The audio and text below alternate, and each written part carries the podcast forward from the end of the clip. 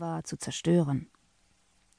Und wie denn alles hier herum den Namen Stechlin führte, so natürlich auch der Schlossherr selbst. Auch er war ein Stechlin.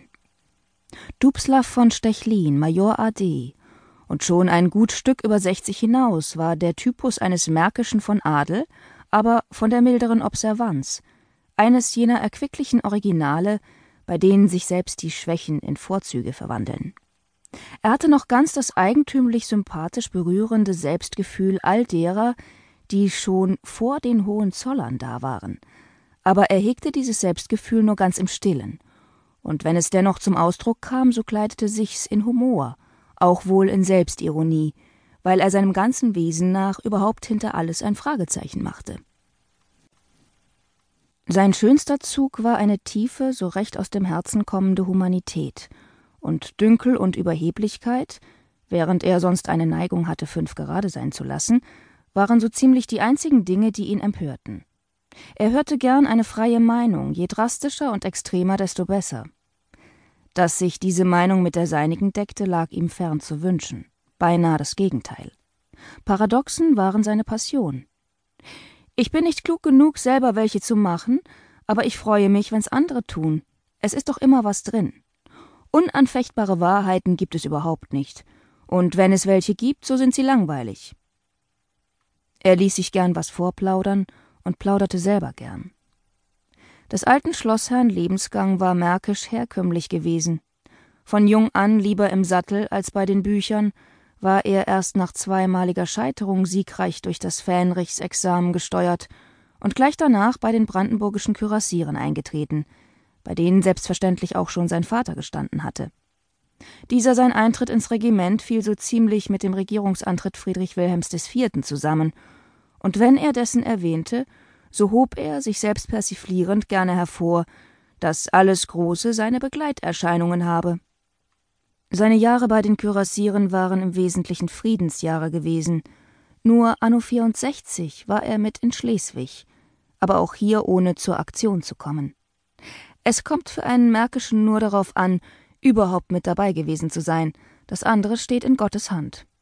Und er schmunzelte, wenn er dergleichen sagte – seine Hörer jedes Mal in Zweifel darüber lassend, ob er es ernsthaft oder scherzhaft gemeint habe.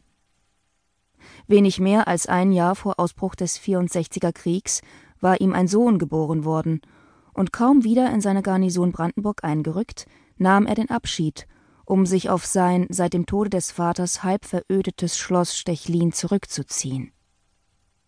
Hier warteten seiner glückliche Tage, seine glücklichsten, aber sie waren von kurzer Dauer.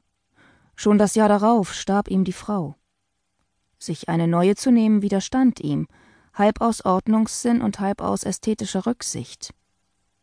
Wir glauben doch alle mehr oder weniger an eine Auferstehung. Das heißt, er persönlich glaubte eigentlich nicht daran. Und wenn ich dann oben ankomme mit einer rechts und einer links, so ist das doch immer eine genierliche Sache.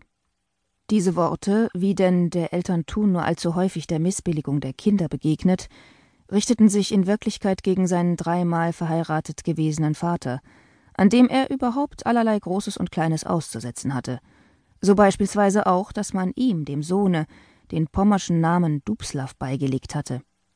Gewiss, meine Mutter war eine Pommersche, noch dazu von der Insel Usedom, und ihr Bruder, nun ja, der hieß Dubslav. Und so war denn gegen den Namen schon um des Onkels willen nicht viel einzuwenden – und umso weniger, als er ein Erbonkel war. Dass er mich schließlich schändlich im Stich gelassen, ist eine Sache für sich.